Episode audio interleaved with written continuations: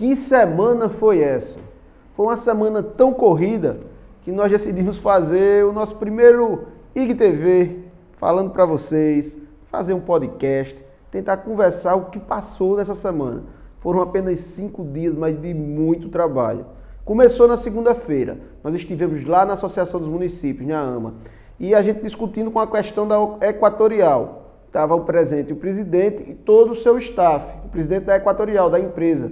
E a gente chegando, fazendo chegar a ele os problemas que está acontecendo. E como eu defendo muito a privatização, também cobro muito das empresas que assumem essas concessões públicas. Porque problemas nós já tínhamos com a Eletrobras. Eu não estou interessado nos problemas que existiam. Eu quero as soluções. A Equatorial chegou com um fator positivo de reduzir a tarifa, porém com alguns fatores negativos todo mundo está reclamando de falta de energia, de queda de energia em várias cidades e em vários bairros aqui em Maceió. E nós não podemos aceitar nem admitir isso. Na segunda-feira também teve aquele triste fato do governador querer crescer para cima de um jornalista, querer utilizar o cargo para cima de um cidadão que estava apenas exercendo a sua função, gozando do pleno exercício do seu emprego, do seu trabalho. E o cara foi muito educado, sendo que o governador atacou de uma maneira muito baixa. E eu vim aqui para a Assembleia e durante um evento de entrega de uma comenda ao secretário de comunicação Enio Lins, que é um grande jornalista que militou contra a ditadura, eu fiz a leitura de um texto para que o governador entendesse que nós não iremos nos calar a qualquer ataque à liberdade de expressão e à imprensa. Na terça-feira, tive um café da manhã com o doutor Emerson Casado, que me apresentou várias propostas sobre o Instituto Emerson Casado, parcerias e falamos também um pouquinho de política. Doutor Emerson já foi candidato a deputado federal nas duas últimas eleições e ainda quer marchar na política, militar na política e é muito importante o, o, a participação dele. Também aqui na terça-feira recebemos o presidente da Casal e o presidente da Arsal. E foi um convite feito por mim, aprovado pela Assembleia, e eles prontamente atenderam. E algumas coisas ficaram claras. Primeiro, que a Casal teve um passivo, ou seja, fechou negativo em 2017 em 388 milhões e em 2018 em mais de 430 milhões. E como é que a Casal anuncia é, lucro se o seu passivo vem aumentando? É uma coisa que realmente não dá para entender. A outra questão também que apareceu nessa, nessa audiência foi descobrir que não existe em Alagoas nenhum, nenhuma lei, instrução normativa, é, decreto, rabisco, qualquer coisa para calcular o aumento de água ou de gás ou de qualquer outro serviço no estado de Alagoas. É uma coisa de se estranhar o presidente da Casal e o presidente da Arsal se juntam e determinam qual é a tarifa que vai cobrar do alagoano. E hoje, basicamente, ela é custos versus receita. Então, quando a Casal aumenta o custo, tem que aumentar a tarifa para aumentar a receita. E eu fiquei muito intrigado. Saímos daqui com o compromisso do presidente da Arsal, Ronaldo Medeiros, que no, no final desse mês estará publicando uma consulta pública sobre pelo menos uma instrução normativa. Nós iremos apresentar uma lei nesta casa para tratar desse assunto.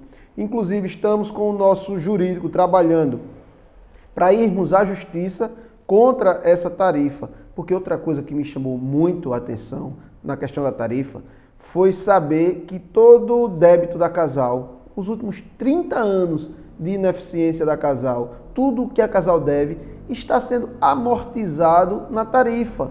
Para quem você me entenda, consumidor, é o seguinte: eles colocaram um valor lá para pagar débito que você não fez, despesa que você não tem nada a ver com isso. E aí, meu irmão, eu não posso me calar e briguei muito com isso aqui na Assembleia. Alguns deputados, inclusive, acham isso correto e eu não admito. Eu não acho isso correto e estou lutando para que não seja mais assim. Na quarta-feira, estivemos em São Miguel dos Campos, acompanhado do vereador Feitosa. Nós fizemos visita às rádios locais e especialmente à escola estadual Ana Lins, ao colégio, lá primeiro, segundo, terceiro ano. com a, com a diretora do colégio, a diretora Josi, uma pessoa 10, que mostrou uma gestão muito eficiente, uma gestão muito próxima dos alunos, mas que também apresentou um quadro que se repete por várias escolas. Você sabia que nessa escola 90% dos professores são monitores?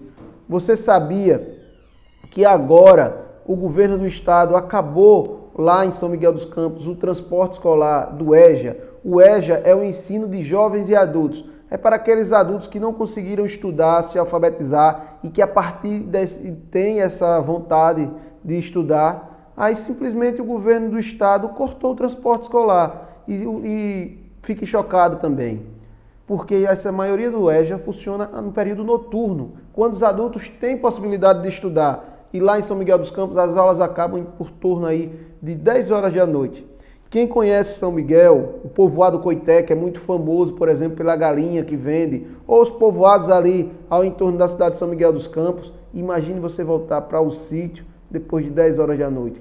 Então eu não sei como é que esses alunos, com certeza, esses é, adultos que estavam querendo retornar os seus estudos, perderão essa possibilidade. Outra coisa na escola Analins que nos chamou a atenção foi o fato de existir lá um, uma quadra que começou em 2015, que as obras pararam em 2016, um ginásio poliesportivo, e que até hoje não terminou, e que simplesmente o governo do estado ó, abandonou as obras. Então são fatos que nós também agora estamos trabalhando. Na quinta-feira, nós já estávamos em Penedo de manhã, porque teve uma audiência pública proposta pelo deputado Marcelo Beltrão sobre a questão do diploma legal. Foi muito triste ver na cara de centenas de pessoas que estavam lá que o sonho caiu por água abaixo. Eu não sei se vocês acompanharam nos últimos noticiários, saiu inclusive matéria do Fantástico da Rede Globo. Pessoas que estudam, passam 3, 4, 5 anos estudando e quando descobrem a faculdade que eles prestaram era fantasma, simplesmente não podia estar ofertando aqueles cursos e o diploma que ele tanto carrega não vale para nada. Inclusive, tem professores dando aula em colégios municipais aí, espalhados pelo estado de Alagoas, que descobriram agora há pouco que não estão aptos a lecionar. Olha que situação que nós estamos. E essa casa, através da Comissão de Educação, está fiscalizando. Por fim, na sexta-feira, nós estivemos, primeiro, com o secretário, aqui dando um título ao presidente do CSA, do meu azulão, o Rafael Tenório, um homem que eu, eu digo a ele que uma das maiores alegrias da minha vida foi, junto com meus dois filhos, e os dias dos pais, é agora, final de semana, está chegando, uma das maiores alegrias da minha vida foi, junto com meus dois filhos, ver o acesso da Série C para a Série B e depois o título da Série C. E eu acho que eu agradeço ao Rafael porque não sei se terei outra oportunidade de vivenciar aquilo com meus filhos. É uma coisa que realmente me marca. E depois do, da, do título da comenda de cidadão, eu fui a uma reunião com o secretário da Fazenda, George Santoro, que é um técnico que entende bem. E nós tivemos dois assuntos discutidos lá, bem aprofundados, que está me deixando assim muito ansioso, com muita vontade de trabalhar. Um é o ICMS verde. Eu não sei se vocês lembram, nós apresentamos aqui uma proposta de lei de que Alagoas, uma parte do CMS que vai para os municípios, seja destinado aos municípios que preservam a, a, Mata Atlântica, que tem áreas de proteção ambiental no município, que fazem coleta seletiva, que tenham plano de saneamento básico. Então, esse é, o ICMS Verde vai servir para isso. E o outro é a questão das PPPs. Parece, pelo ruído que eu escutei lá na Secretaria da Fazenda, está chegando a hora da finalmente a gente vai privatizar o sistema de saneamento básico do estado de Alagoas, especialmente água e esgoto. Parece que está chegando a hora dessa concessão sair. E eu estou empolgado e acompanhando isso. Que semana foi essa? Foram apenas cinco dias, mas de muito trabalho. Acordando cedo, dormindo tarde. E você que não nos conhece, acompanha aí nas redes sociais. E você que já nos conhece, comente, compartilhe, perguntem e fa vamos fazer junto comigo esse mandato diferente E eu estou aqui hoje só para prestar contas a vocês. Mesmo você que não votou em mim, mas que acredita numa Lagoa diferente, estou aqui para cobrar isso. Valeu? Tenham todos uma ótima semana. Deu quantos minutos? 10. Foi mais do que eu queria. Eu não tô conseguindo agora parar. O IGTV são quantos?